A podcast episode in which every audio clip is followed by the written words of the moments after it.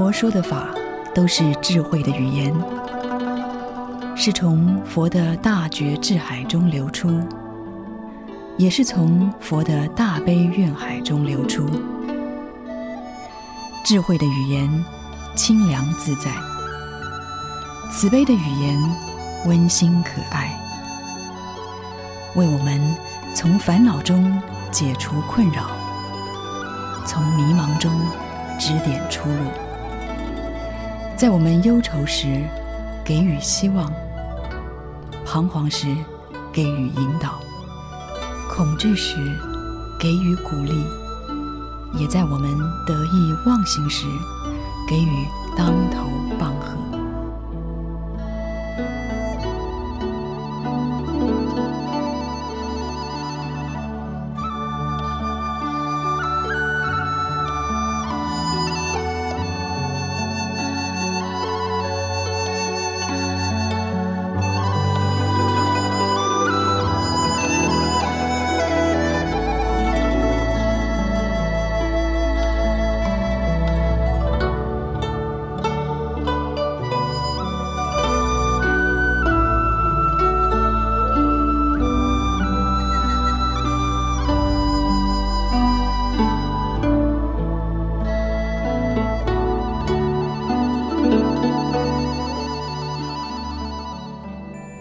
智慧一百有声书系列。第三集《不死之药》，圣严法师著作，刘中记主述。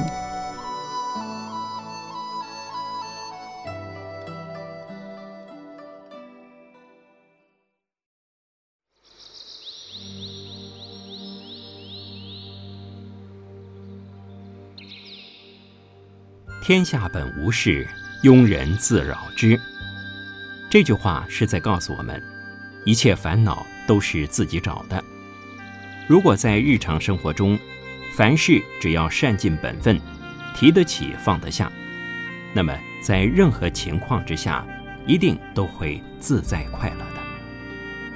现在我们来聆听圣严法师开示的“做人本分”。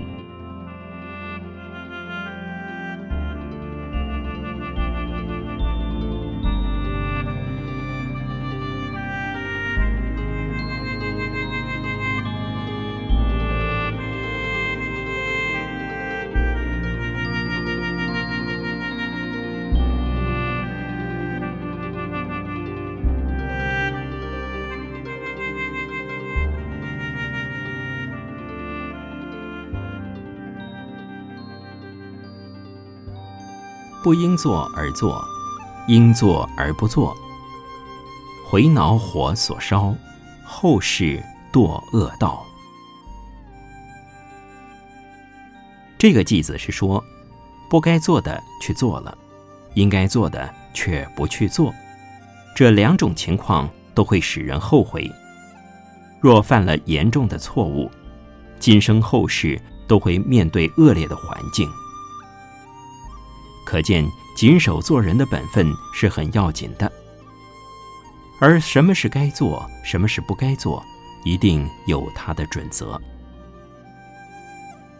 如果没有自己的中心思想，没有一定的信仰和方向，就不知道什么是该做，什么是不该做。但是，什么该做，什么不该做，不能由主观立场做决定。需要智慧做客观的判断。如果只凭主观立场，不该做而做，该做而不做，那么很可能是自私自利、损人利己的行为。其实，自私而不损人的话也不算坏。自私是为保护自己、成长自己，为自己做种种安全措施打算。自己才有生存发展的空间，但只是从主观决定应做或不应做，对他人而言并不一定公平。若是为全体所需要而做，或为全体的利益着想，不应该做就不做，那便是客观的标准。但是在个人的判断之下，认为什么是大家所需，或什么是大众所不需，也是主观。虽然自己觉得在为大众设想，其实还是出于个人的成见而已。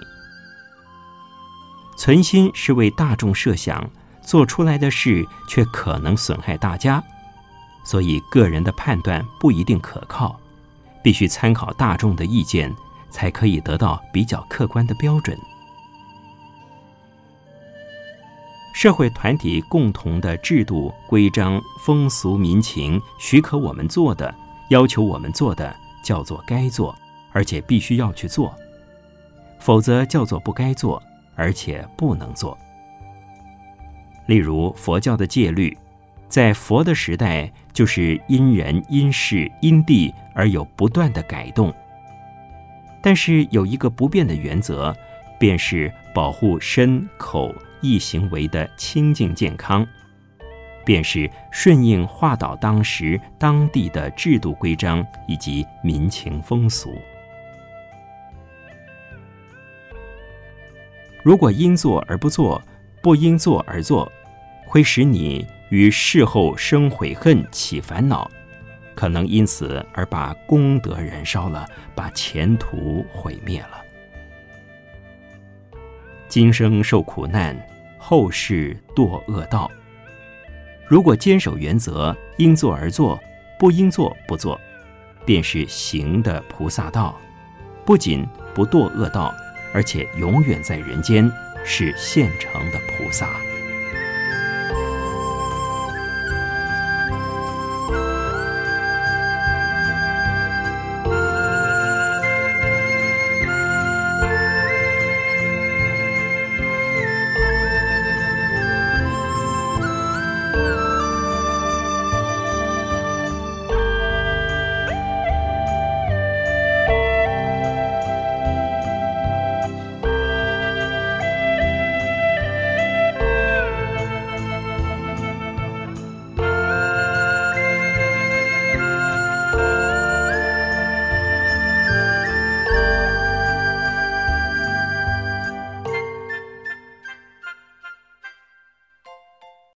一般人常认为，只要大过不犯，小过不断，应该没有关系。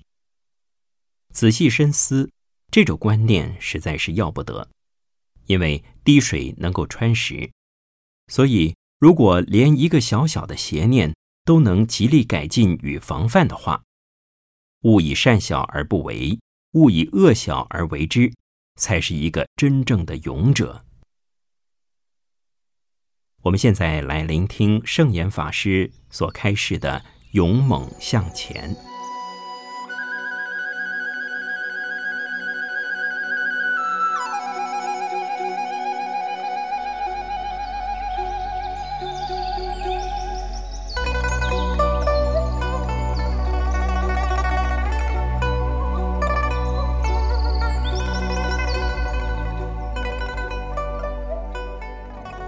若欲求除灭无量诸过恶，应当一切时勇猛大精进。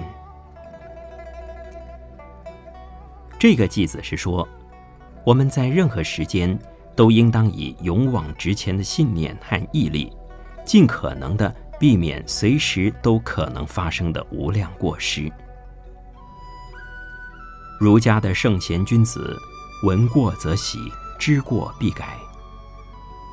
人生在世，有功有过，只是每一个人往往记得自己有功，很少反省有过。这个季子认为，人之有功是应该的，人如果犯过，必须要改，否则就要愧对于人之所以为人的本分了。却有不少人以为，人人都犯过，自己也犯一点过。没有什么了不起，那是自甘堕落的心态，很不健康。一想到自己作为一个人的责任，就应产生精进心。这不是因为恐惧犯了罪过要受惩罚的关系，而是珍惜可贵的人生，珍惜现在的因缘。错过了机会，就很难说什么时候再有这种努力改进自我、成长自我的因缘了。有人说，做学问如逆水行舟，不进则退。事实上，无论做什么事，不能进步，那就是退步。纵然保持原地踏步，如果跟继续前进的人相比，你已经落伍了。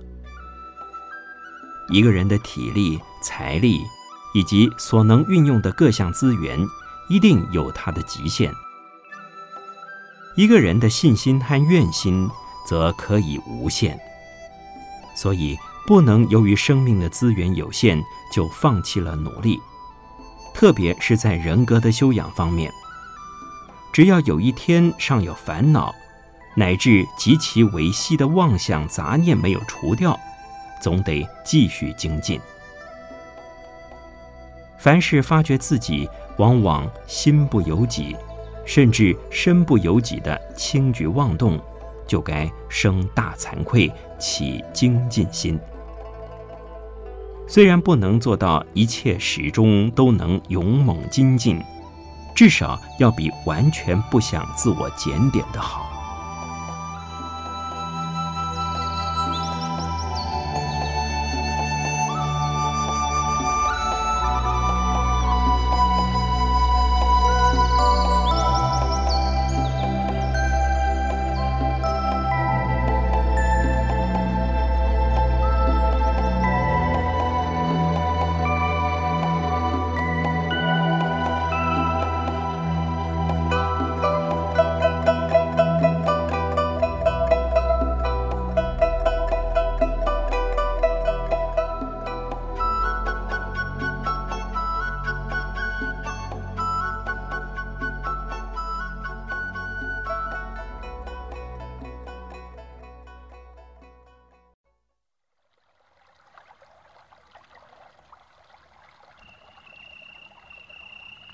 做了善事，得到别人称赞一句，功德无量。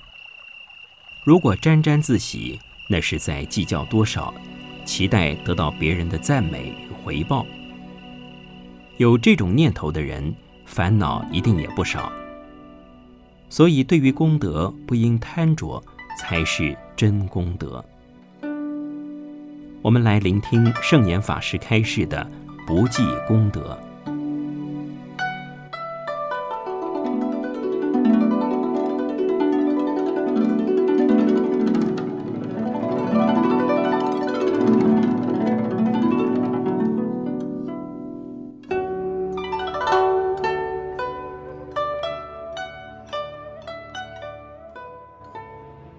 善分别众生，而无众生想；善解一切语，而无言语想。菩萨善于了解一切众生的各有所需，但在菩萨心中并没有我度众生的想法。菩萨明了一切言语的语义所指。但在菩萨心中，并没有我有话说的想法。一般人能够为社会大众服务、为国家民族献身，已是难能可贵的事。功成名就而不居功、不念功的人，表面上会有，打内心起则极少。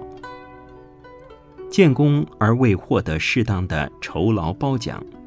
甚至像岳武穆那样精忠报国，反遭杀身之祸。不仅当事人的心有不平，旁观者也会觉得遗憾。当作是戏剧欣赏，能够动人心弦；当作人生的现实来看，乌宁是痛苦的灾难了。因此，人间的不平需要用佛法来抚慰疏导。因为诸佛菩萨必先受苦受难，才能为众生救苦救难。他们不论是受苦受难，或者是救苦救难，都是出于心甘情愿。不要以为诸佛菩萨广度众生是无往不利的，就像父母照顾儿女成长的过程，样样乖巧、事事孝顺的儿女是极其难得的。若想要做个称职的父母，必须付出千辛万苦的耐心和爱心。若想做个够好的父母，是不能期待儿女回馈些什么。只有一心盼望儿女的成就比自己更高更好，那就心满意足了。万一生了几个怎么爱护培养也不能成才成器的儿女，就会牵肠挂肚一辈子，一直到死为止，还是放心不下。那就最好来看看佛法是怎么说的吧。学习佛菩萨的态度，恰到好处的帮助众生，这是应该做的。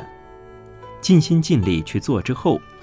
有的众生会感恩图报，有的改善了情况，有的于事后又恢复原状，而且一再的扶起来，又自己跌倒了。有的众生不仅不领你的恩情，甚至反过来恩将仇报。而佛菩萨因为早已对于众生的习性了解得非常清楚。所以不会介意众生的反应，不论是正是负，或有或无，都可以一概不放在心上。至于言语，是用来作为与人沟通的工具。智者为了利人，必须学习，必须精通。但是言语毕竟不是他所表达的那些事实真相，连带着。凡是用言语的符号所组成的逻辑理论，虽然可以帮助我们获得知性的能力和各种各样的讯息，但它不是真理的本身，不能执着，否则又可能被言语的观念所困，而当作武器来自害害人了。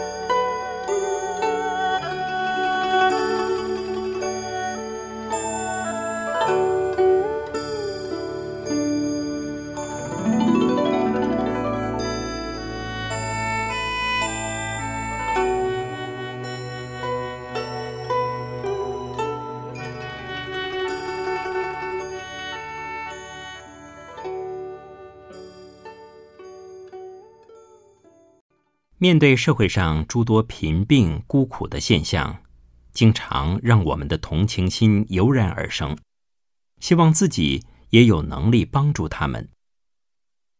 以佛法来说，只要存有这种想利益他人的心念，就是菩萨心的开端。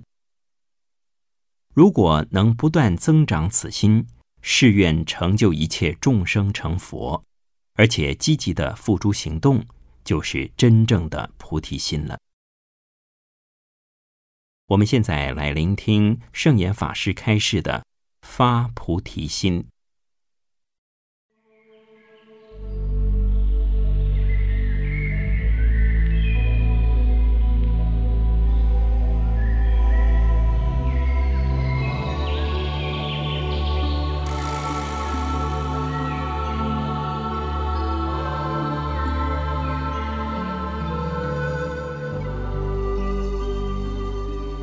一切功德中，菩提心为最，能得无碍智，从佛法化生。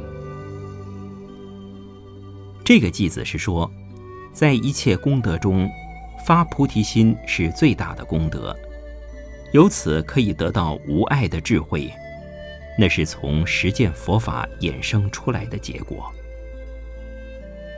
菩提心又被译为道心。是因为见到众生受苦而情不自禁地升起一种慈爱心，一种舍己而救人的悲怨心。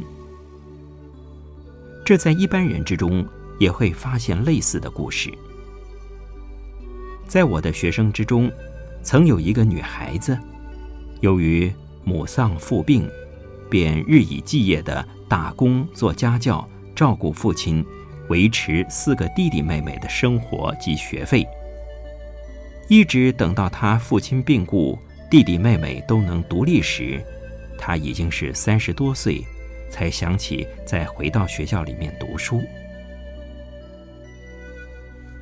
菩提心的着力点是时时刻刻想到许多人的苦难和需求，时时刻刻以成就众生为他的使命。例如，释迦牟尼佛年轻时正在王宫里过着王子的豪华生活，却发现了人人都有生老病死的四种苦难，又见到了众生界有相斗相识的残酷景象。因此，升起了要为人类、为众生寻求离苦得乐的真理，寻求和平相处的方法。他就舍弃王宫的生活，到处寻师访道，最后自悟自证，完成了最高的人格，开发出最高的智慧。接着，就用他的智慧。为人间做普遍而平等的救济，这便是发菩提心的模范和榜样。无怪乎这个地方要说，一切功德中，菩提心最重要，也就是最大的功德了。发了菩提心的人，便不敢懈怠，不会伤害众生，也不会自寻烦恼。因为在他的感情中，众生的事最要紧。只要还有众生在受苦受难，就等于他自己在苦难中挣扎。由于众生愚昧，不知道用佛法来治疗心中的烦恼，以致自我伤害、彼此残杀，因此需要发了菩提心的人，来让他们身有所安，心有所寄。疏导他们脱离贪欲、怨嗔、恐惧等等烦恼的苦海。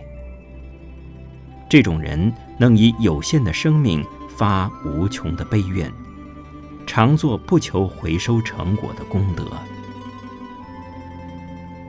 有菩提心的人能得无爱的智慧，原因是无私的人必定是光明磊落的智者。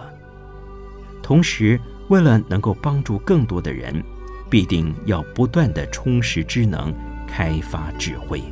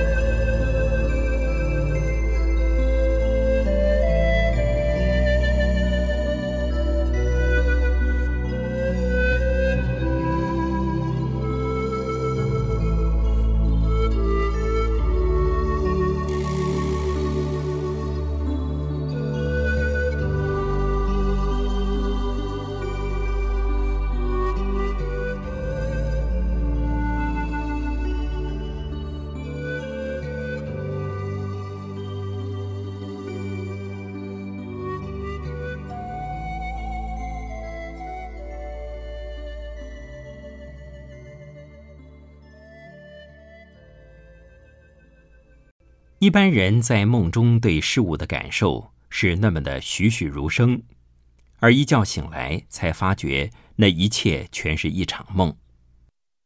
现实生活里的种种，不也像梦境一般虚幻不实吗？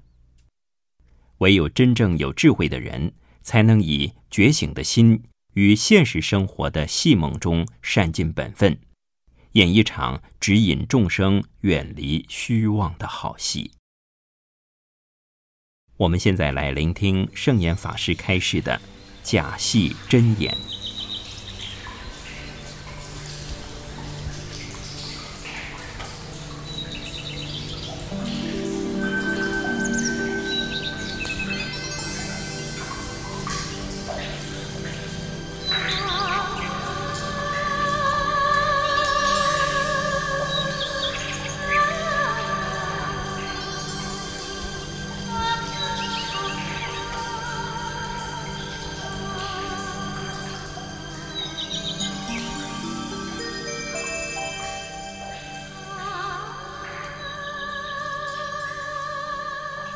众生虚妄故，是佛是世界。若解真实法，无佛无世界。这个偈子是说，当众生生活于虚妄之中时，要告诉他们，有诸佛及诸佛度众生的世界。当众生明白了什么是究竟的真实之时，他们就知道，既没有诸佛，也没有诸佛度众生的世界。换句话说，对于虚妄愚昧的人们而说，是有佛有世界的；对于已经开慧眼的人们而说，佛与世界都不是真的。这个观念的正反两面，都不是真实的存在。如果不了解的话，以为是消极；了解的话，便是积极；误解的话，就会觉得这样的人生太没意思了。虚妄如同戏剧，不论是演戏或看戏，都知道那是在表演，不是事实。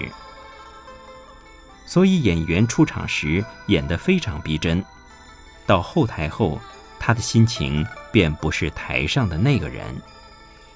看戏的人欣赏演出时，可能会被剧情感动得热泪盈眶。离开戏院后，也会清楚那是一场精彩的表演，而且知道自己根本就是那一出戏的局外人。因此。不论是演戏或看戏，都不会被戏中的情节所困扰。常常有人说，人生如戏，这也是看出人在生命的舞台上历尽悲欢离合，尝遍喜怒哀乐，到头来曲终人散，便从舞台上淡出。可惜人生的舞台没有前台后台，演戏的人就不知道自己是个演员，因为既不知是怎么出场上台的，也不知道何时退出舞台，更不知道后台是在何处，以及淡出舞台之后是什么情况，所以不愿意接受人生如戏这样的事实，也无法承认人生是虚妄这样的观念。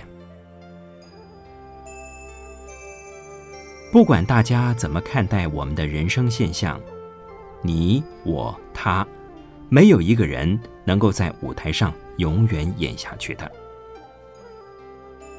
再以为那般真实的人生也无法永久拥有它，这就是说，事实就是虚妄，虚妄才是事实。有你，有我，有他，有佛，有世界。都是虚妄的，无你、无我、无他、无佛、无世界，才是真实的。不过，唯有假戏真演，再以超然的态度欣赏逼真的假戏，才能成为一个积极洒脱而且幸福的人。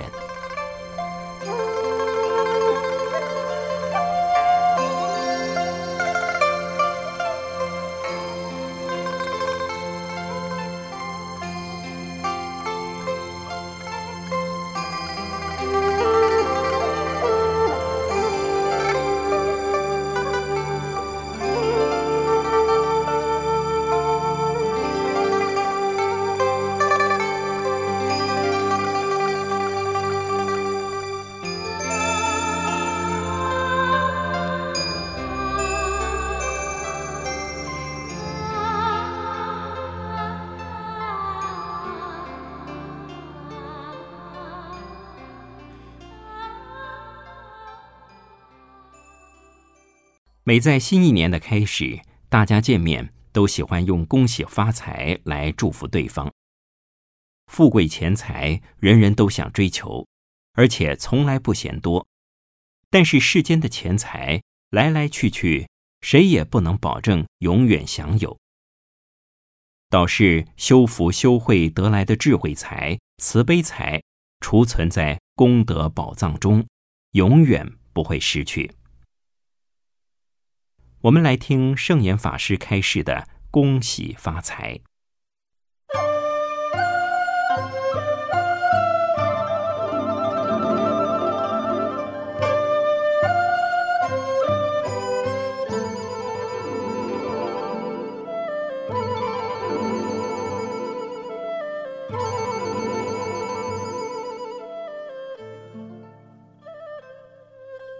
信财借财，惭愧易财；文才失才，会为妻才。中国人在新年见面的时候，都会说“恭喜发财”。发的是物质的、有形的、有限的，而且很不可靠的身外之财。所以佛说，财产为五家所共有。那就是谁、火、盗贼、恶政、不孝子。这五种因缘，随时随地的会把身外之物的各种财产，在一夜之间化为乌有。因此，佛法教人重视的是七圣财，也就是信、戒、惭、愧、闻、施、慧这七种道德的。心灵的、精神的、永恒的财产。信是自信，知道自己有所能、有所不能，是信人、用人者不疑。取信于人，对人诚实不欺。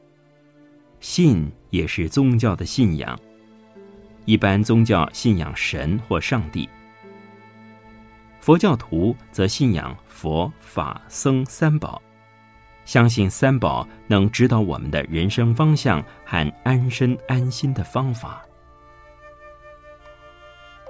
戒使我们在生活上不糜烂、不狂乱，维持规律，保持健康；在语言行为和身体行为上不自害害人，不当做的不得做，当做的不得不做。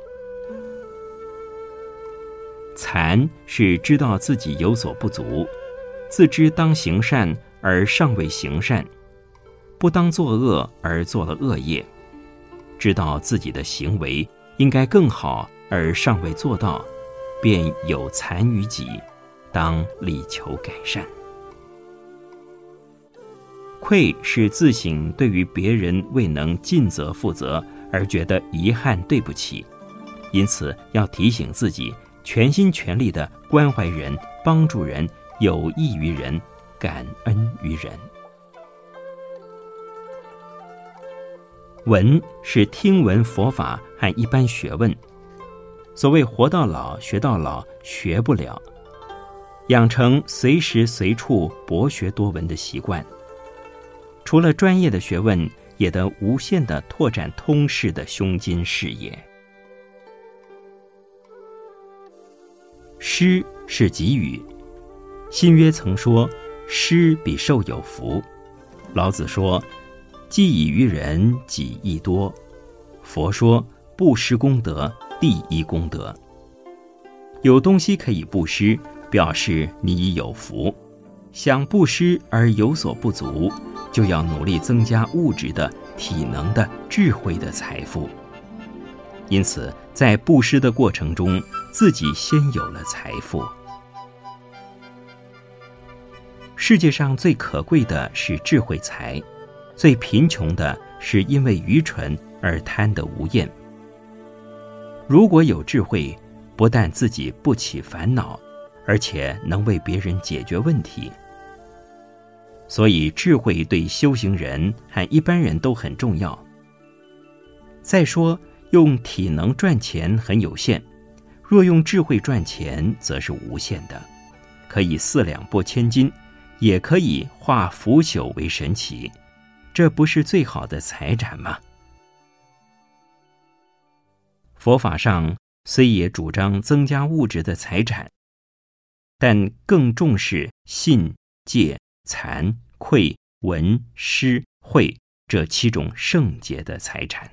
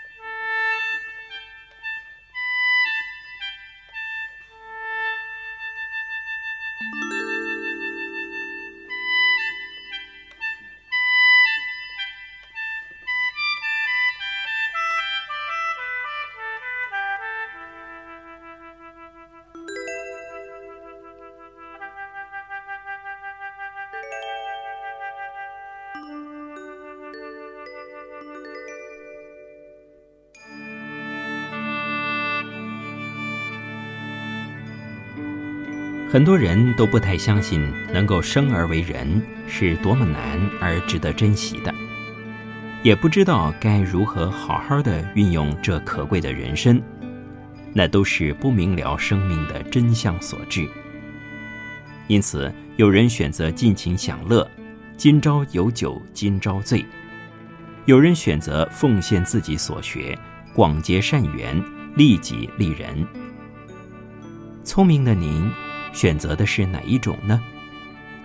我们来聆听圣严法师开示的“珍重人生”。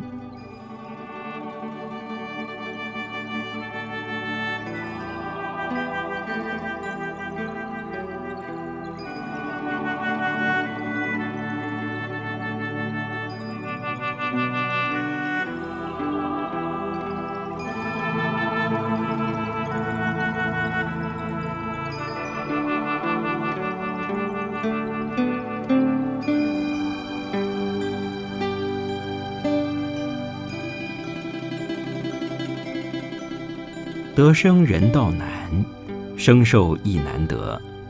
世间有佛难，佛法难得闻。这个偈子是说，生而为人不容易，做人而长寿也不简单。生于世间能遇到佛很难，遇到佛又能听闻佛法则更难。如果这么多的难得而得。正好都加在一起，实在很幸运了。这是勉励我们，应当珍惜难得而已得的机遇，否则稍纵即逝，追悔莫及。这四句话强调人生可贵，寿命无价，有佛难遇，佛智难得。有人认为生命或生存是一种无奈或折磨，也有人主张应当尽情野游享乐。这两种人的人生态度，一个是厌世，一个是玩世，都不太好。人的生命就是一项福报，如果能够得到健康的身体，而且能够活得一段较长的时间，实在是幸福的事。佛看一切动物都有佛性，都是现在的众生，未来的诸佛。但是在一切众生之中，唯有人的身心可以作为修道的器具，其他众生都不具备修福修慧的条件。唯有人类有祸有福，有苦有乐，灾难及苦难的磨练。所以引起危机感，升起警惕心，改过迁善，劝恶向善之心，也由此而起。因此，人比其他类别的众生幸运得多。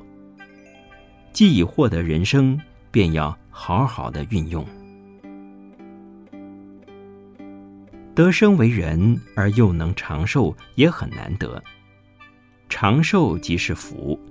不是用来享福，而当用来培福种福，可比短命的人多积福德、多长智慧，自利利他的机会也相对的增加。因此，更要以感恩之心来珍惜自己的寿命。世间要有佛出现很难，释迦牟尼佛住世已是两千五百数十年前的事。幸好他留下了佛经，让我们依旧有佛法可用。但这也不容易，即使有不少人不遗余力的弘扬佛法，世界上能听到佛法又愿意接受佛法的人仍然不多。有人信了佛，但并不了解佛法，不能如法修行，无法以佛法解决烦恼。也无法用佛法帮助别人处理问题。这个句子是要我们珍重而且充分的善用人生，来成长、充实、奉献自己，用佛法的观念和方法来净化自己和净化人间，才不辜负生而为人的此一人生。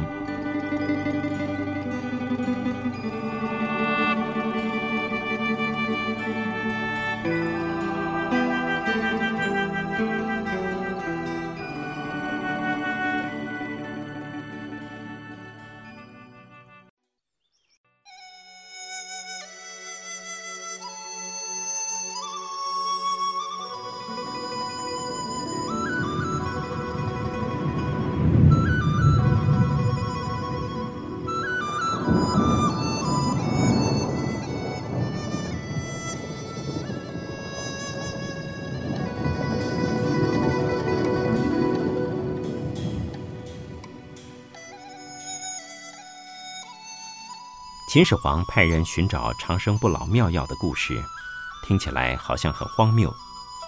可是随着年龄的增长，您是否也开始期待世上真的有让人青春永驻的仙丹？事实上，只有从自身的修养做起，知足常乐，慈悲喜舍，这才是增福延寿的妙药。我们现在就来聆听。圣严法师开始的不死之药，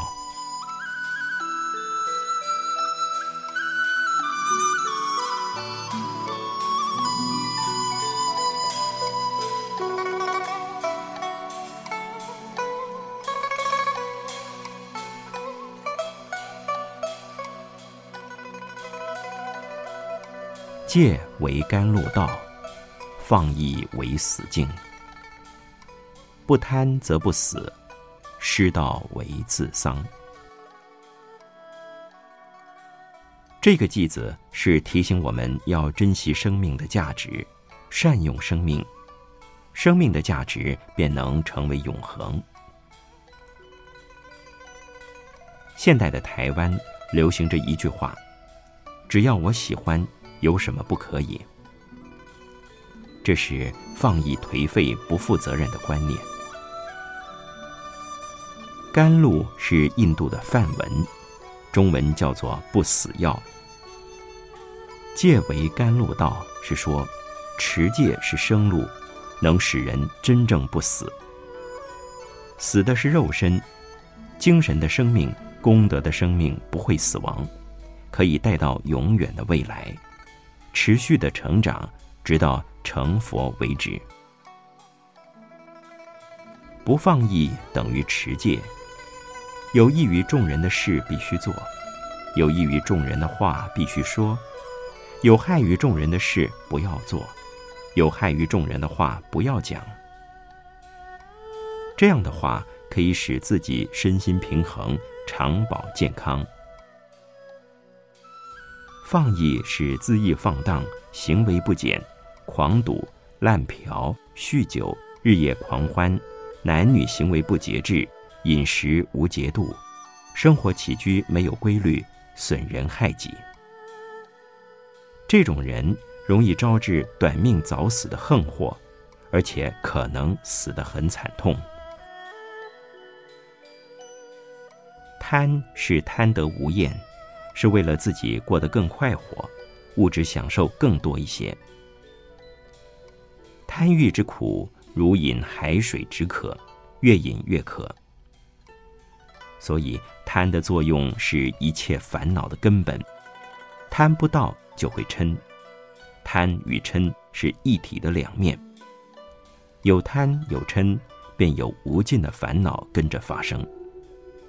如果没有要贪要嗔的人事物，一切烦恼便无从升起，自然得到平安。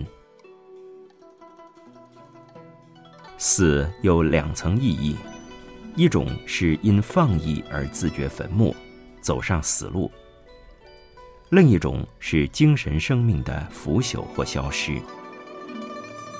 精勤努力，为众人做奉献，永远活在众人的心中，活在文化历史中。就佛法来说，佛教徒借着佛法的指导，若以无私无我的立场和观点。持戒修善性，能够成为福智圆满的佛陀。若以有我的果报观点，持戒修善性，则能得享安乐的福报。死或不死，并不单指肉体的生命，也包括精神的功德的生命。持戒不但能使我们现生健康长寿，也使无形的生命不断延续。相反的，放逸只会使这两种生命提早毁灭而已。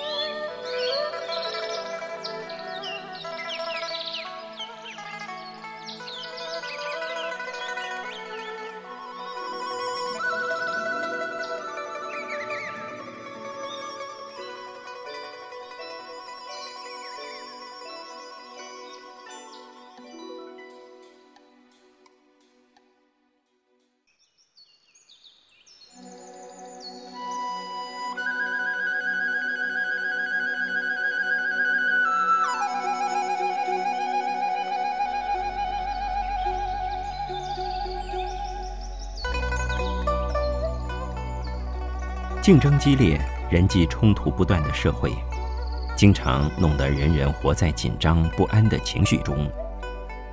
其实，若能善于管理自己的心念与情绪，即使外在环境不断在变化，但是我们却不会跟着盲动起舞，反而能够掌握时代的脉动，轻松愉快地过生活。我们现在来聆听圣严法师开示的。志意调心。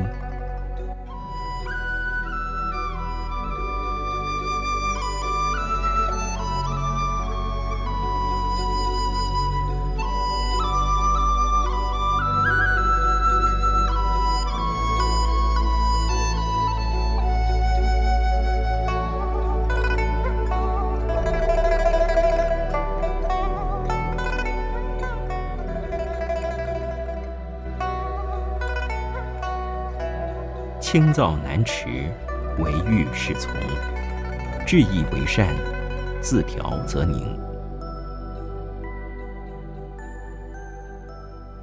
若为当前社会把脉，轻率浮躁是一般人的通病。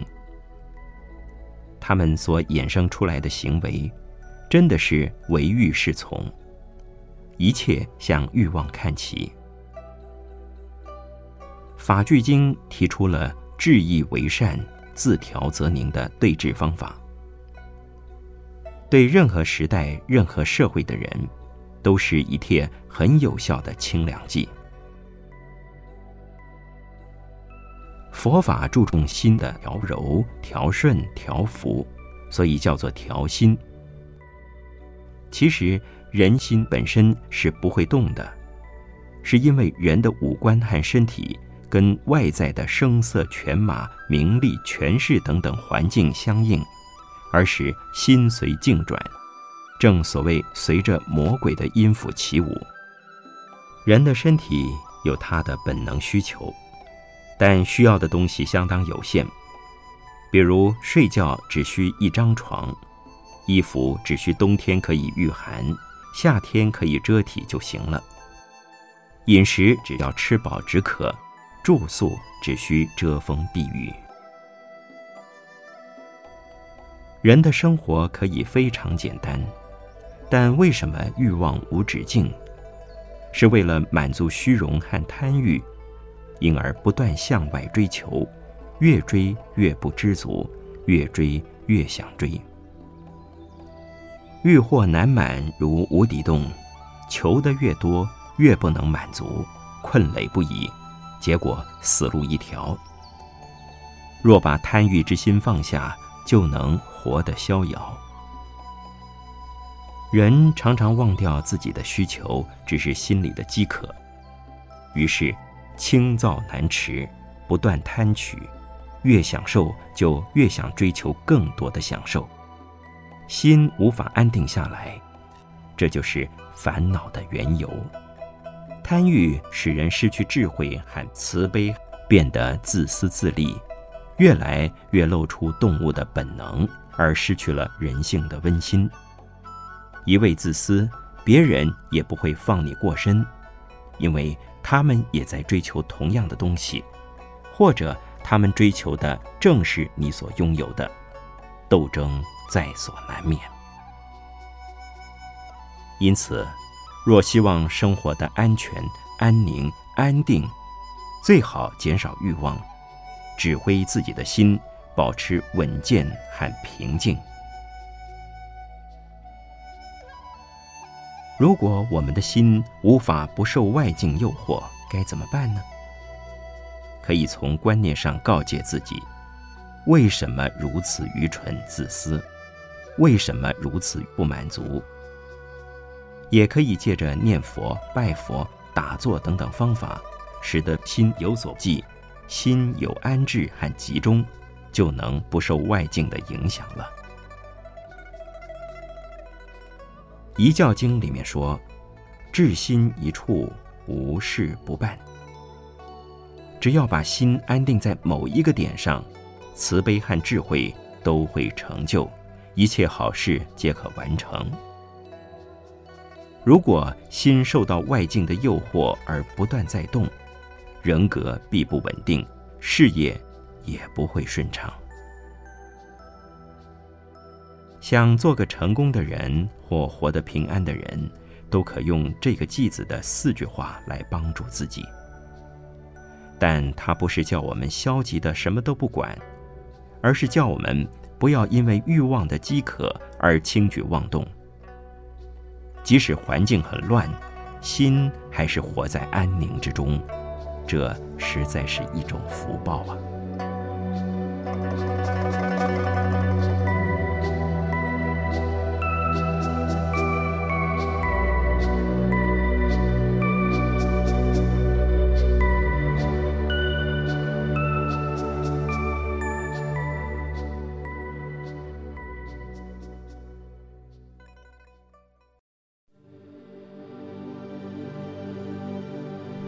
智慧一百有声书系列。第三集《不死之药》，圣严法师著作，刘忠记主述。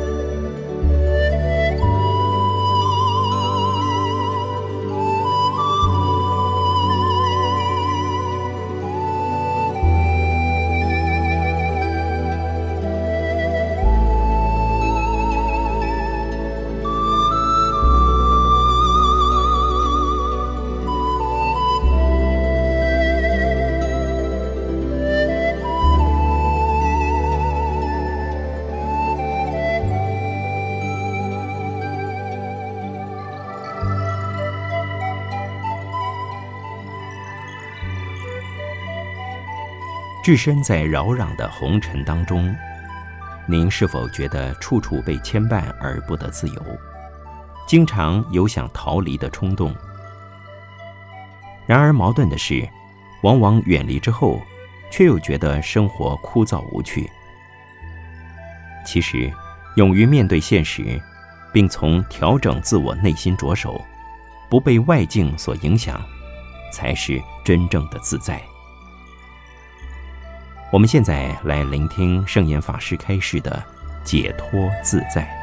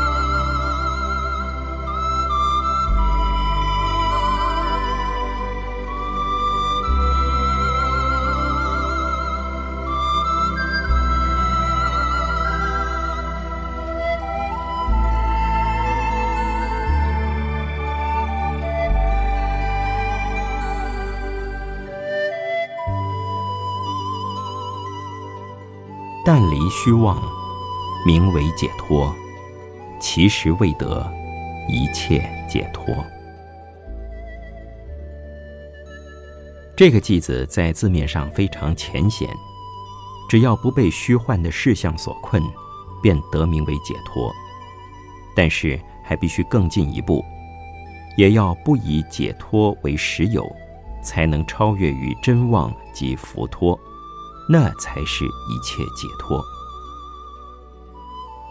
一般人都希望从烦恼的苦海、罪恶的环境获得解脱，这应该是正确的观念，但是还不够彻底。必须深入了解，从现实生活得到解脱，并不等于逃避现实生活，也不是叫你离开这个世界。要在困顿的现实生活中，而有自由自在的心境，才是真正的解脱。这个解脱是指内心的经验，而非身体所受的遭遇和所处的环境。换句话说，只要内心不被虚妄的现实境界所困扰，就是解脱。如果处身在虚妄的现实之中，而把现实生活当作是安全的寄托，当作生命的靠山，向瞬息变动的现实环境追求安慰、追求保障，就不得解脱。有人以财产为靠山，有人以名位权势为靠山，有人以某位人物为靠山。有人以某种观念、某种理想、某种信仰、某种力量，作为最大的救济或最后归宿，从这些都无法获得解脱。只要有所期待、有所寄望、有所依赖，就会被所期待、所寄望、所依赖的东西所捆、所苦，就不是解脱。因为这些都是幻起幻灭的虚妄现象，只要是现象，都会随着无法预知的因缘聚散而变化莫测。这有如万花筒中的图案，图案是有的，但只要一转动就变了样。如果以为这些不可靠的东西是可靠的话，便是执迷不悟。便会被其困扰。如果有人听说现实环境都是虚妄不可靠的，便想厌弃它、离开它、逃避它，去做一个一世独立、独善其身的人，这也无法解脱。因为逃避现实的本身就是执着，是用自己的观点和想法做绳子。自系自缚，自我作茧，岂能得解脱？要来的一定是会来，要去的终究会去。唯有凡事都能面对它、接受它、处理它、放下它，便得解脱。真正得解脱，要如六祖坛经所言。佛法在世间，不离世间觉；离世觅菩提，恰如求兔角。不离世间，且不执着世间，才是真正解脱。也就是说，不把现实当实有，也不视现实为虚无，才会自由自在，才是真的解脱。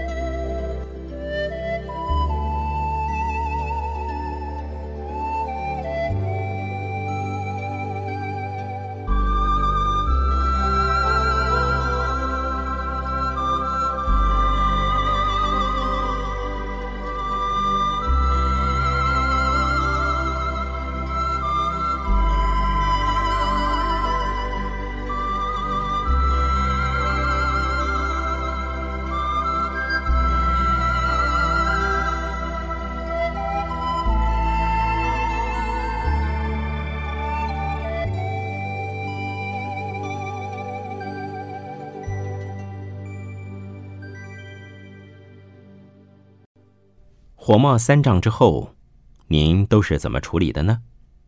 许多人在面临这种情境时，总是习惯先埋怨环境，责怪他人。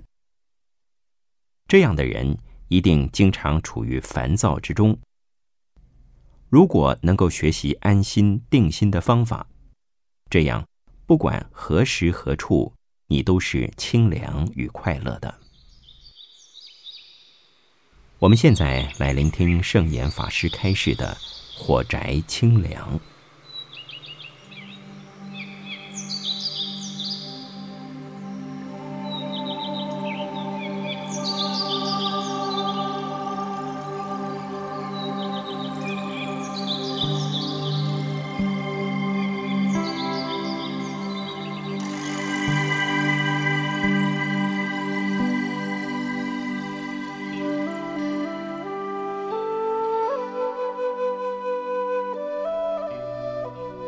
三界无安，犹如火宅，众苦充满，甚可怖畏。这个句子是说，我们所处的环境，不论好坏，都像是火宅一般，充满各种危险，实在是恐怖可怕。但是众生无智，没有警觉，都活在醉生梦死当中。什么叫做三界？根据人心的体验、感受和认识，而有欲界、色界、无色界等三种范畴。欲界是指五欲或名为七情六欲的层次，色界是禅定的层次，无色界是只有自我执着而已。没有意识活动的深定层次，欲界单恋于官能的享受和追求，色界执着于生命的贪恋以及对自我价值的追求，无色界已经没有对于身心的贪恋和爱惜，心理活动已经终止，但仍有潜在的自我中心，维系着对于我的执着。三界都是水深火热的环境。如果以一般人的判断，所谓眼不见为净，耳不闻为净，到了色界、无色界的程度，应该已经是安乐的境界。怎么说也是火宅呢？住于定中的人，人间的烦恼、自然的灾害、社会的困扰，都不会影响到他。好像已经得到解脱。事实上，凡有自我中心，初定之后仍在欲界，依旧要接受人间环境的种种干扰，依旧有水深火热似的烦恼。所以说，三界无安，犹如火宅。火宅是失火的房子，充满了危险恐怖。但是有幼儿、愚人及盲人深陷火宅，却不知失火的危险恐怖。因此，在《法华经》中有一个寓言，以火宅为比喻，是讲一群贪玩的孩子，在失火的大宅院里面，看见了大火，还拍手大笑；看见了小动物仓皇逃窜，还当成好玩。可怜这些愚痴无知的孩子，站在父母或成年人的立场，要想办法赶快把他们救出来。佛是众生的大慈悲父，所以告诉一切众生不要苦中作乐，赶快离开。其实一切境界出于心造，源于心受，心境烦恼。便处于火宅之中，心境清凉，便生于佛国净土。环境随心，没有一定的安危。若是人心浮动，环境即混乱，变成三界火宅；若是人心安定，环境即太平，便见世外桃源。因此，我在访问大陆名刹五台山时，曾写了这样的两句话：凡夫以烦恼制造了苦乐无常的三界火宅，圣者以慈悲建设了广度众生的清凉世界。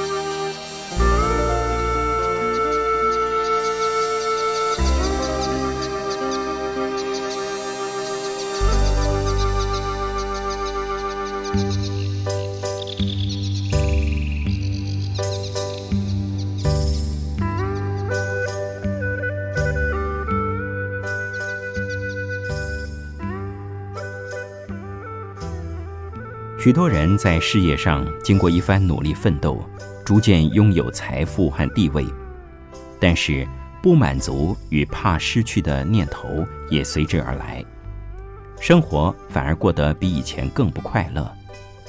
这就是富有中的贫穷人，处处患得患失，内心充满烦忧，不得休息，真是何苦呢？我们现在来聆听圣严法师开示的。欲望得失。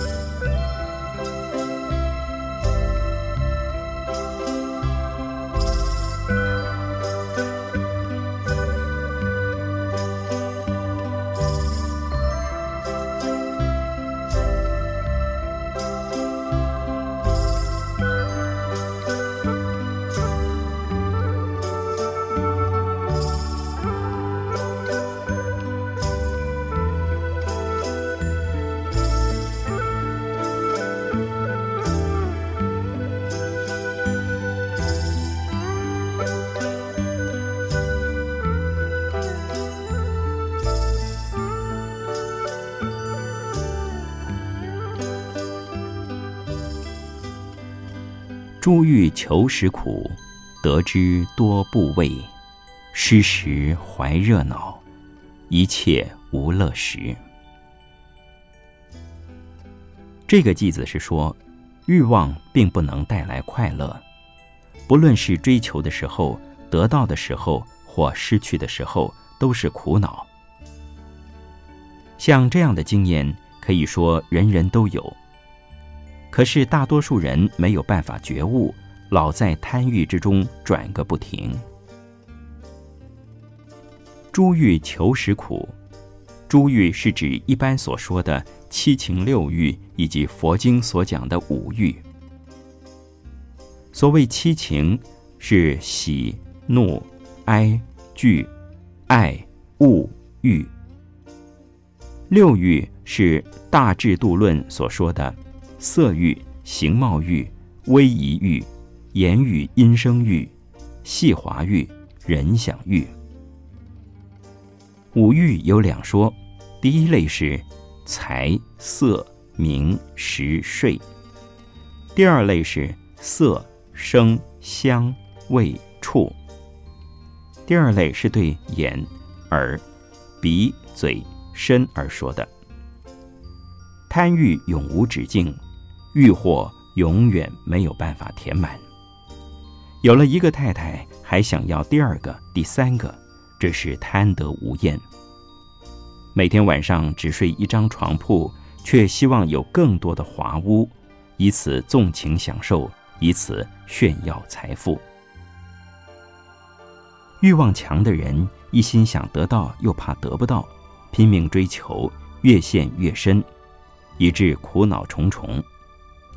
对已经到手的东西，又怕失去，心中充满恐惧怖畏。一旦失去，则哀痛不已，懊恼不已。明明是多余的东西，没有它也不至于无法度日。但是贪欲却让凡夫的心永远不得安稳安定。欲望初得时，可使人当下欢喜，接下来就是不够满足的空虚。这种人，即使在一时之间有假象的满足和快乐。但一下子就过去了，心理上马上出现害怕和忧虑。能少欲知足，就能平安无事、快乐自在。但少欲不是不要任何东西，就算是出家人，需要的还是要，当做的还是得做。对自己要少欲，要知足；对众生要奉献，要布施。这才是努力的重点。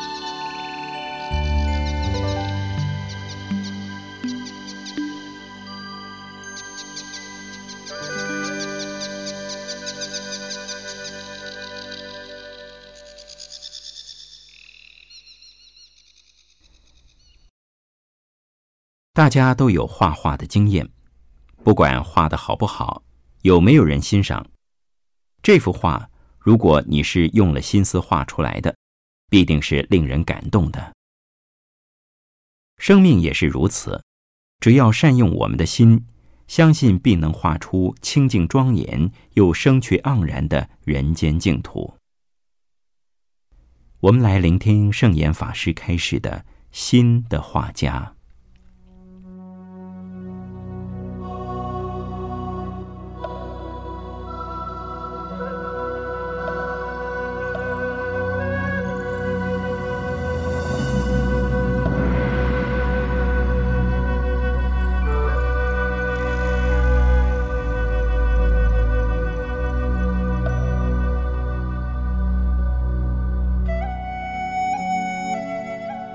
心如工画师，画种种五音。一切世界中无法而不造。这个句子是说，我们的心就像一个非常高明的画家，能够极其细腻地画出身心活动的一切现象，甚至于我们的环境世界，也都是由这个内心的画家创造出来的。五音是人生现象，世界是宇宙现象。这是一种唯心论的观念，粗看不容易理解。例如说，人在心情烦闷时，感受到身体状况不会爽快，接触到的各种环境现象也不会舒服。如果心情愉快时，就觉得一切都是这么美好。不过，如果说我们的身体、家族乃至整个世界都是由我们每一个人的内心所造，恐怕就很难体会出来了。所以毕德明说，这不仅仅是从心理现象来解释的，即如“我思故我在”的理论，是由自己的心理活动感受到自我存在于这个世界。心里先有活动，有主宰，有计划，因而才有外在世界的活动出现。这样的唯心论，不曾考虑到每一个人所处的全宇宙。也是自己内心创造的，因为无法想象这个环境是他所造，何况人生短短数十年，怎么可能造出已有几十亿年乃至于千百亿年寿命的宇宙世界呢？如果以佛的智慧说明人生宇宙，每一个人的人生宇宙是各有因缘的。而且是随着时空的变迁及其心念的变动，经常都在变化。生活在同一个世界的同一个时段，每一个人的环境世界也是同中有异，异中有同，却绝对不会完全相同。宇宙世界及人生的际遇，每一个人都是由心所造。由心感受，出身同一个时空的许多人，各有各自的宇宙人生。当你出生的时候，你的世界为你自己所有，若不珍惜它、爱护它、美化它，你的世界就可能是人间地狱。如果你能全心努力于身心世界的保健培养，你的世界就是人间净土。当你这一期生命终了之后，你的这个宇宙人生也就随着你消失。虽然其他的人还在照常生活，但是那已不是你的世界了。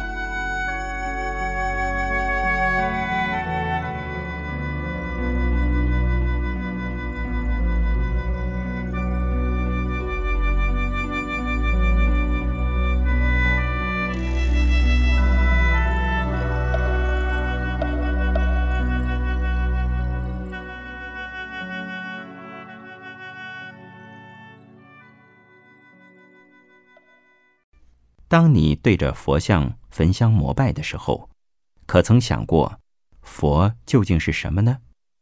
是泥塑木雕的佛像，还是高高在上的救世主？其实，佛就在每一个人的心中。只要你心中充满慈悲与智慧，你就与佛同在了。我们现在来聆听圣严法师开示的。即心即佛，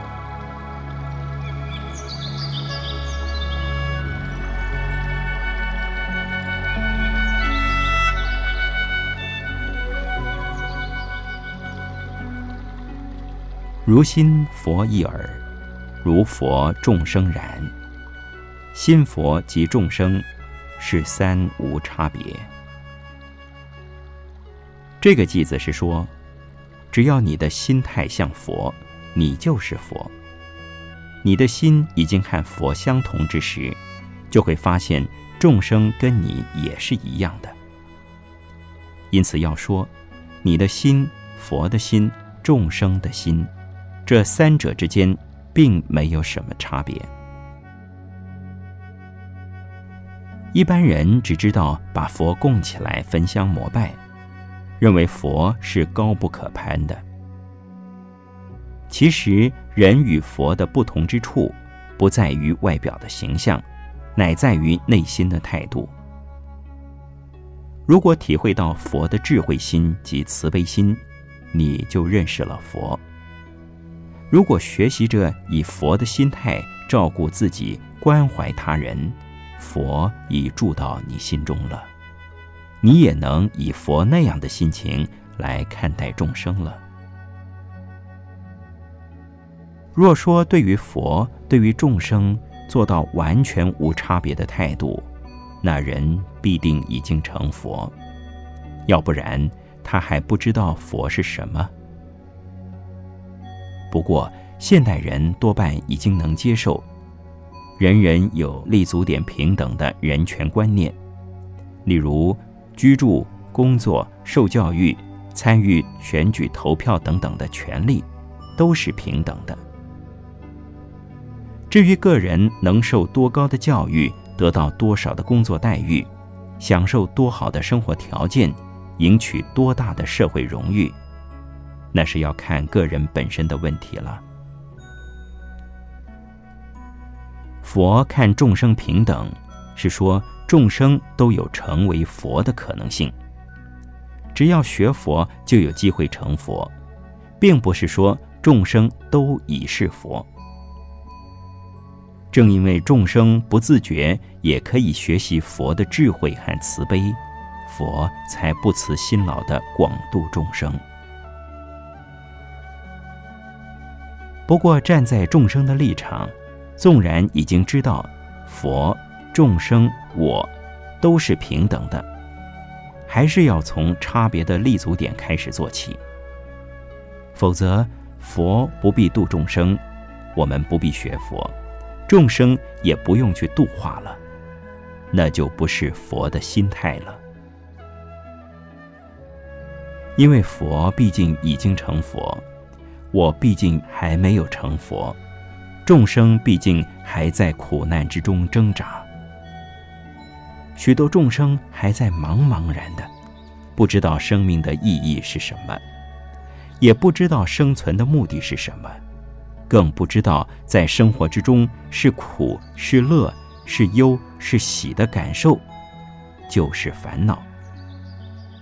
因此，我们要以佛的平等心出发，经过差别，再回到平等。thank you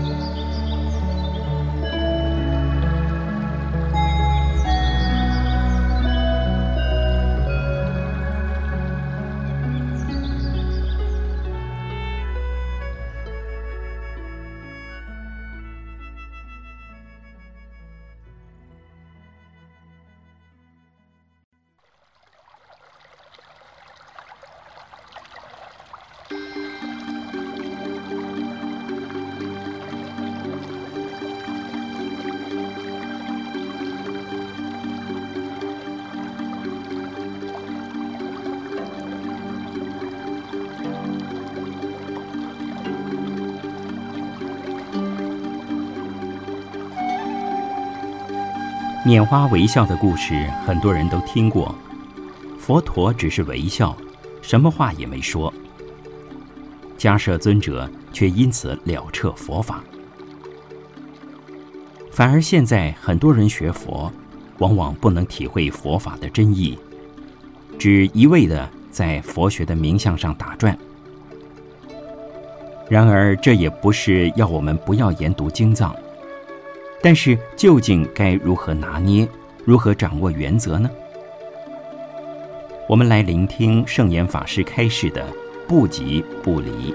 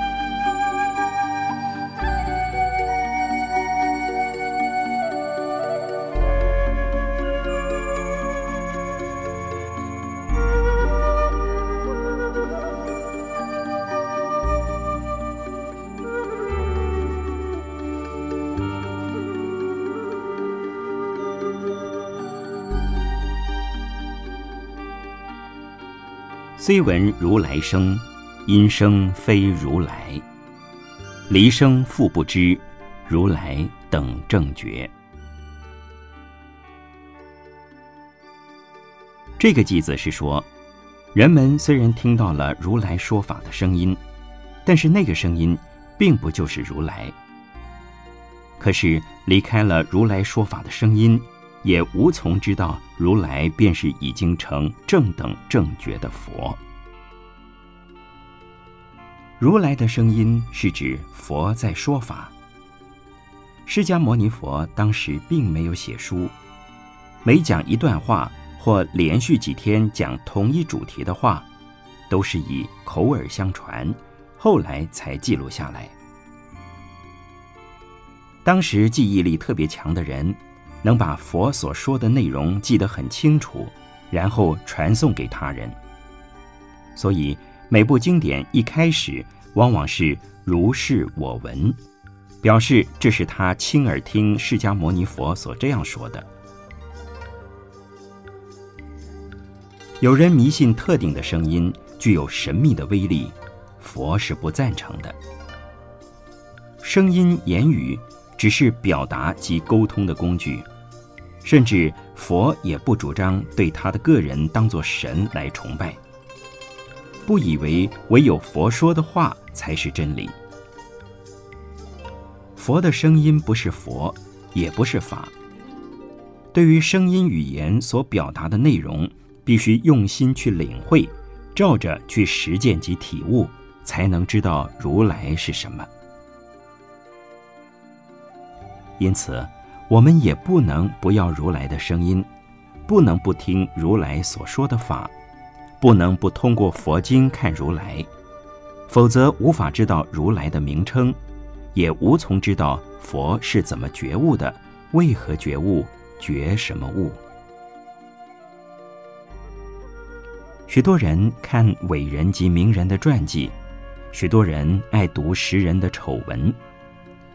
如果是为求知，是为意志，是为励志，不是为了消磨时间，也不是为了寻求刺激，那就把书本当作镜子来看，才算是懂得看书的人。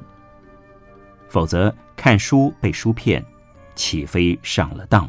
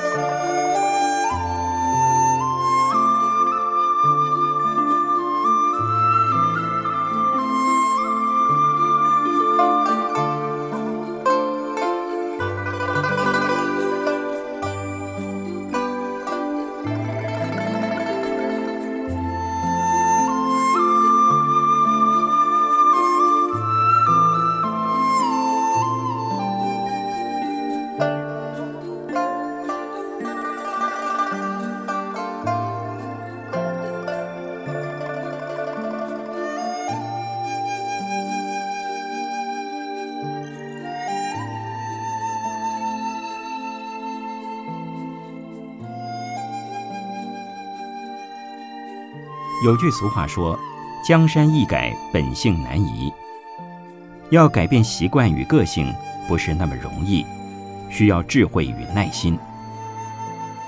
尤其对于曾经犯过错的人，如果能够感化他，社会不但少了一个恶人，也多了一个积极行善的人，更增加了一份净化的大力量。我们现在来聆听圣严法师开始的“救人救心”。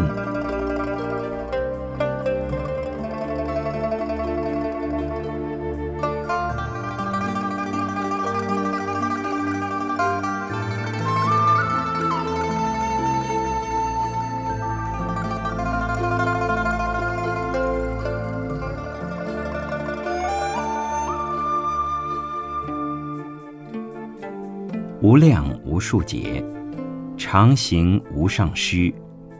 若能化一人，功德超于彼。这个偈子是说，累世累生不断的做大布施，当然是大功德了，但是还比不上化度一个人脱离苦海的功德来的大。在中国旧小说中，会读到救人一命胜造七级浮屠的话。救人的命比造七层佛塔还有功德，但是救命可以分成两个层次，一是救人身体的命，另一个是救人智慧的命。救人的身体免于死亡，当然是大功德。如果抢救人心免处于罪恶的深渊之中，不仅使此人暂时脱困，永远自在。也能使得此人改头换面，成为一个救人的人。救人身体的命有几种方式，比如饥饿的给他饭吃，受冻的给他衣穿，贫病交加的给他医疗诊治。当有人遇到强盗、劫匪等恐怖或水深火热等等灾难，把他们从部位困境中拯救出来。这些救人方式都有功德，也叫做布施。凡是施衣、施食、施钱财、施医药、施种种安全、教育、社会的设施，都叫做布施。救人的慧命是用佛法的智慧及慈悲的精神帮助人，使人从烦恼苦海中获得自在解脱。但是，第一种容易，第二种困难。有的人愿意接受，但是没有恒心。他来听过一两次经，有困难痛苦时来找你，把你的一两句话奉为圭臬。等当前的问题解决了，压迫感没有了，他又把你的忠固忘掉了。有更多的人只想接受你的经济帮助。无意听你什么智慧和慈悲的大道理。遇到这种人时，你必须付出爱心、耐心和时间，千辛万苦以种种方式去帮助他。一旦受到你感动，那就是浪子回头金不换的菩萨了。所以，仅仅度化一个人，也是功德无量。但是，请不要误解，度化不是只靠语言，更重要的是你的行为，你的真诚感动了他。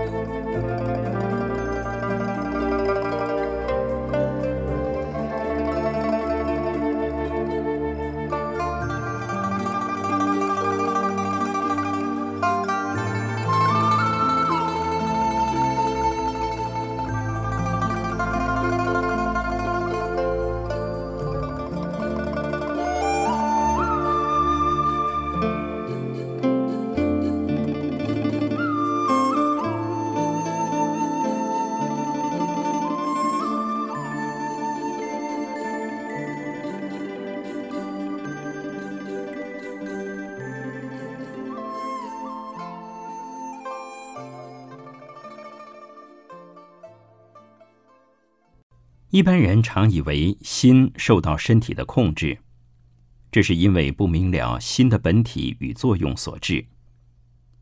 其实，心是无所不在且无穷无尽的，只是被妄想执着所蒙蔽而不得自由。若能体会一切万事万物都是虚妄不实的，你的心就能随遇而安，处处自在了。我们来聆听圣严法师开始的心不在焉。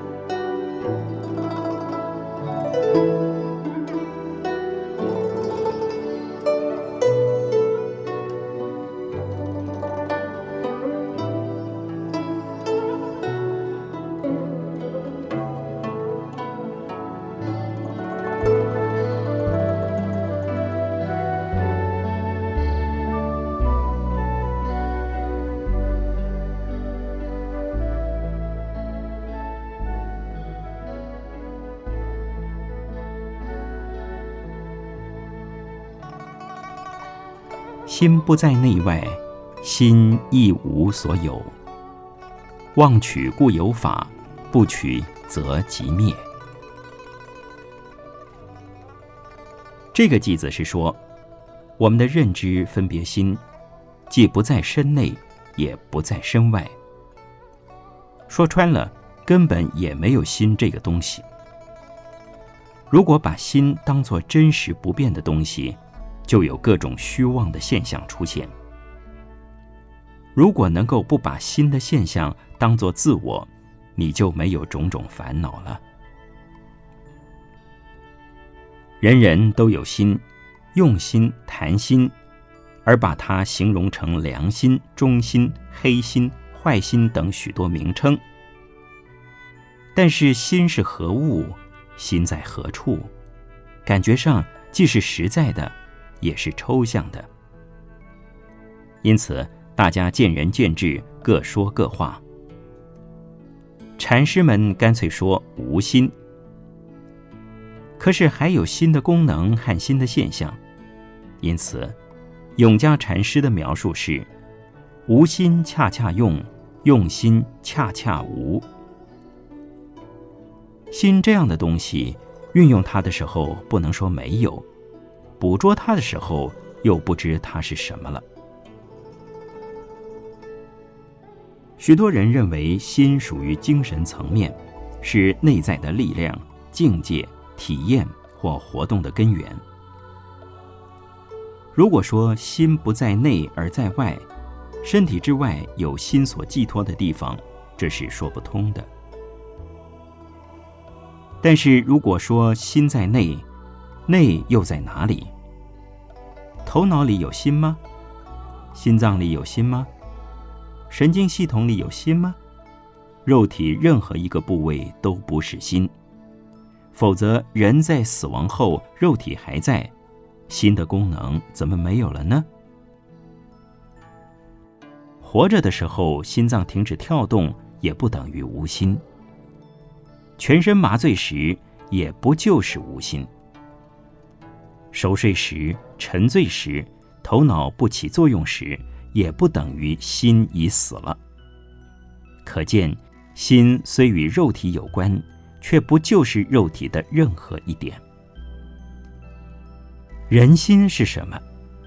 是一种维系自我中心及自我价值的力量，如财富、地位、权势、名誉等，乃是身体、心灵和外在环境的三结合。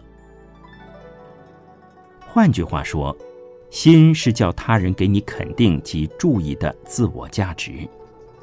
也是你追求满足及对抗外力的各式念头，它不是一个固定的实体。一般人不了解心在哪里，也不知道心是起于虚妄的执着，所以常常看不开、想不通，闹情绪、起烦恼，伤害了他人，又糟蹋了自己。如果你有了智慧，认识了心的本质。只是从虚妄的自我价值而起，并不是真有一样东西叫做心，你就是一个能够生活的非常快乐的人。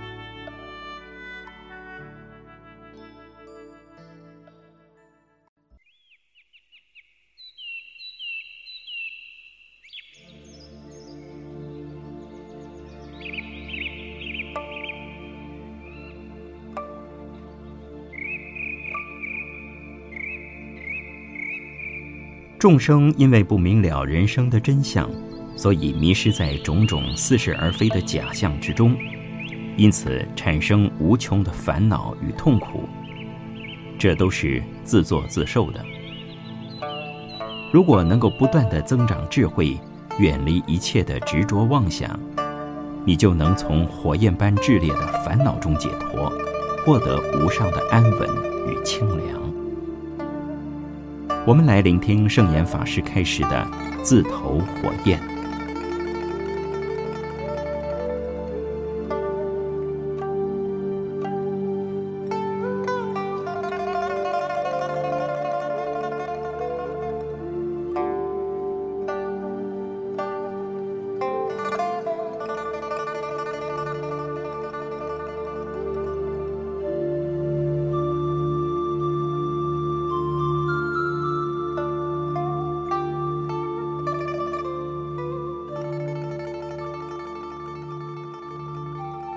世间犹如焰，妄想取世间，能断世间想，则离三种岛。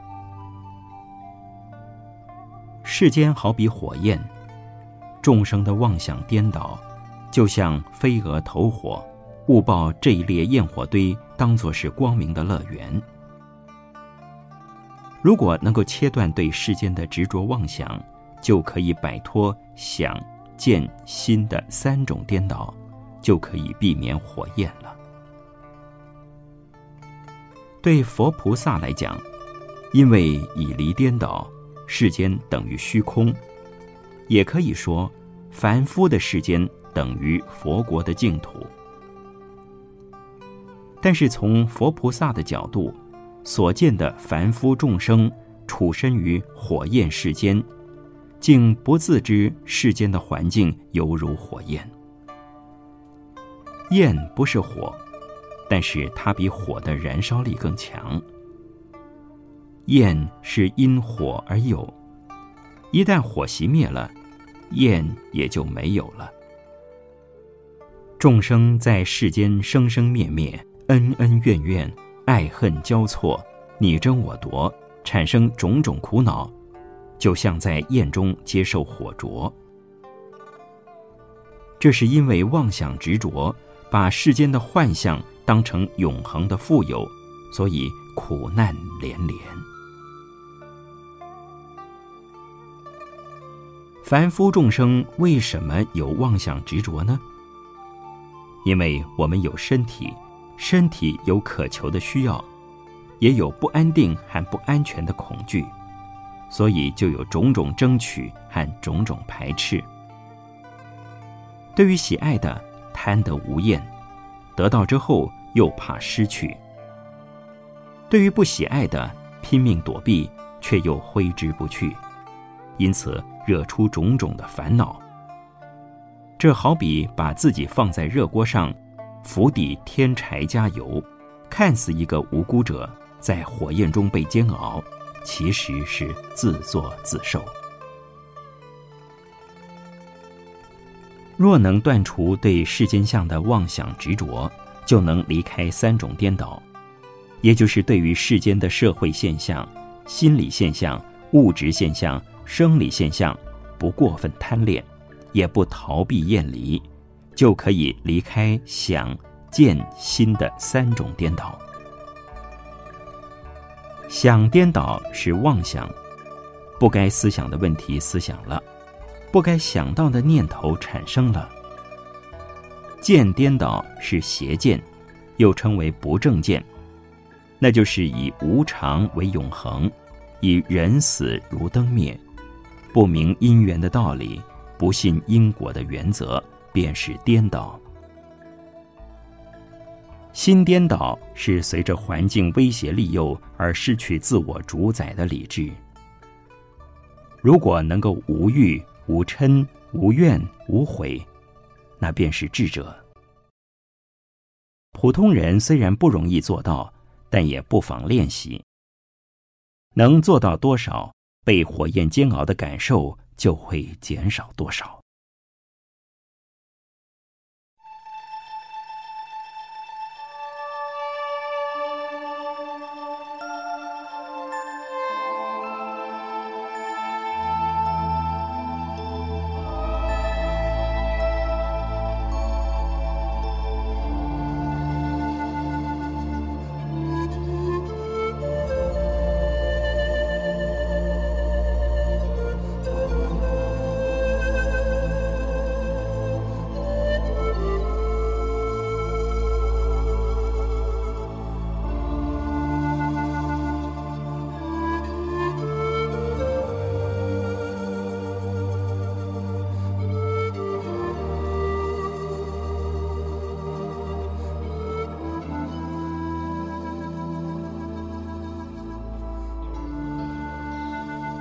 所谓人生如梦，一般人不是在梦中误以为一切都是真实的，就是醉生梦死，浪费生命。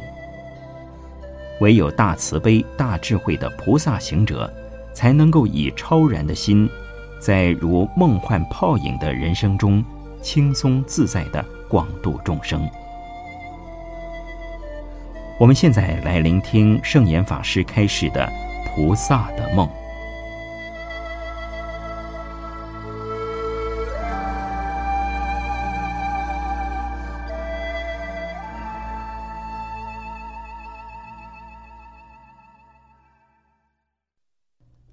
菩萨所行行，一切诸妙愿，明解悉如梦，于彼无所着。菩萨明白自己的所作所为以及所发的一切伟大悲愿，无非都是梦境，所以对于这些了无执着。菩萨有智慧，所以他们已经没有烦恼。菩萨有慈悲，所以他们永远的、不断的、无限的帮助众生解除苦难。因此，菩萨行就是智慧行与慈悲行。菩萨行有六度万行，六度是总纲，万行是凡为菩萨该做的事都要做。该做的事太多太多了，不同的情况。不同的时间、不同的空间、不同的众生，都需要用不同的法门、方式、形态来协助众生离苦得乐。六度是布施、持戒、忍辱、精进、禅定、智慧。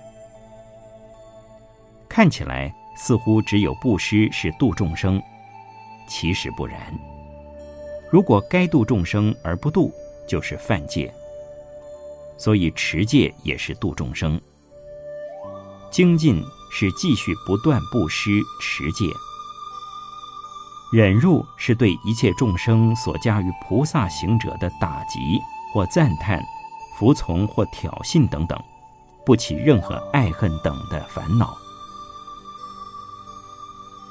禅定是心不动摇。在帮助众生时，即使得到负面的反应，也不因此而灰心气馁。遇到恩将仇报的众生，菩萨行者也当以平常心看待。智慧是对不同的众生给予恰到好处的帮助、安慰、勉励，自己也不因挫折而产生心理上的障碍。因此，所谓六度，无一不是为了度众生；而万行不仅是一万行，更可以是千万行。人有千千万万不同的性格、需求、层次，佛菩萨会很有耐心地满他们的愿。菩萨所发的基本宏愿是：度一切众生，断一切烦恼。学一切佛法，成无上佛道。除此之外，时时要有无量的心愿，愿愿都是愿助众生离苦难得安乐。要到第八地以上或成佛之后，才不再发愿，不用发愿，自然而然都在大愿海中。所以，菩萨的一切诸妙愿。可以用另外两句话来表达，那就是“虚空有尽，我愿无穷”。然而，发了这么多的大愿，帮助了这么多的众生，自己都很清楚，这些愿行都像空中的花、水底的月、梦中的情景一样，不会沾沾自喜地认为自己真的做了多少好事。积了多少功德？菩萨进入众生的梦中，与众生一同做梦。所不同的是，菩萨在梦中知是梦，众生做梦时尚不知是梦。一旦明心见性，大梦醒时，便知什么也没发生。不过，菩萨明知是梦，菩萨一定要进入众生的梦境，才能把众生唤醒。这是非常积极的奉献，又不以为自己度了任何众生。一般人虽不是佛菩萨，也该学习这种菩萨的胸襟，就会发现人世间跟佛国净土是没有距离的。